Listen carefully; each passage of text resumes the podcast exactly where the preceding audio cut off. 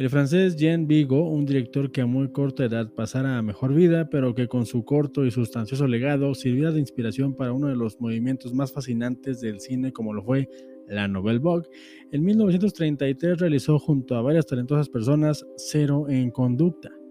No, no, esa no, esa.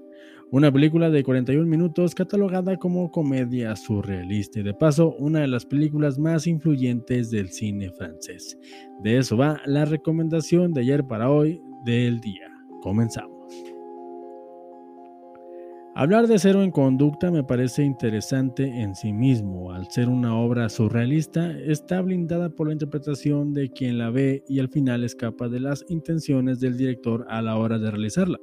Si bien el cine es eso al final del día, el cine surreal es de lo menos obvio que me he encontrado en este medio. Sin embargo, el relato de John Vigo es bastante amigable, familiar y hasta cierto punto entrañable por su naturaleza se puede interpretar incluso como una crítica al sistema y no estaría del todo incorrecta cualquier interpretación de esta índole. Pero ¿a qué se debe esto? Si a mí me lo preguntan, pues bueno, es debido a su relato o a la falta del mismo, lo que la hace tan inmersiva. Es una cinta que no explica demasiado y no lo necesita, simplemente nos coloca cual boyeristas frente a un grupo de infantes que regresan a la escuela, un internado, y su día a día desfila ante nosotros, en una especie de testimonio de la niñez del director, pero es algo tan honesto que despierta esa rebeldía juvenil en el espectador, Destaca por la caricaturización de la autoridad y lo importante de la desobediencia a la hora de vivir.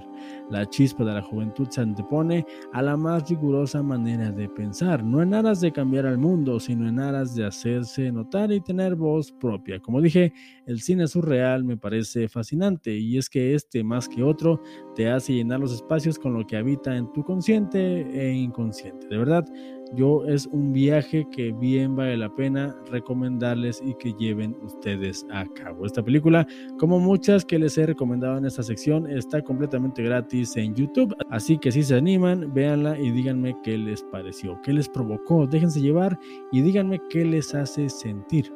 Eso me interesa bastante. Esto fue recomendaciones de ayer para hoy.